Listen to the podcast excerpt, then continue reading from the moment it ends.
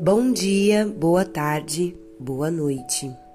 Hoje quero ler um poema de Carlos Drummond de Andrade, no qual percebemos que bens materiais, coisas palpáveis, essas perdem totalmente o sentido frente às memórias que podemos construir com os nossos sentimentos.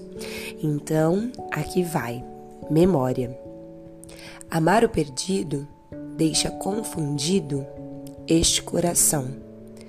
Nada pode o ouvido contra o sem sentido apelo do não. As coisas tangíveis tornam-se insensíveis à palma da mão, mas as coisas findas, muito mais que lindas, essas ficarão. Carlos Drummond de Andrade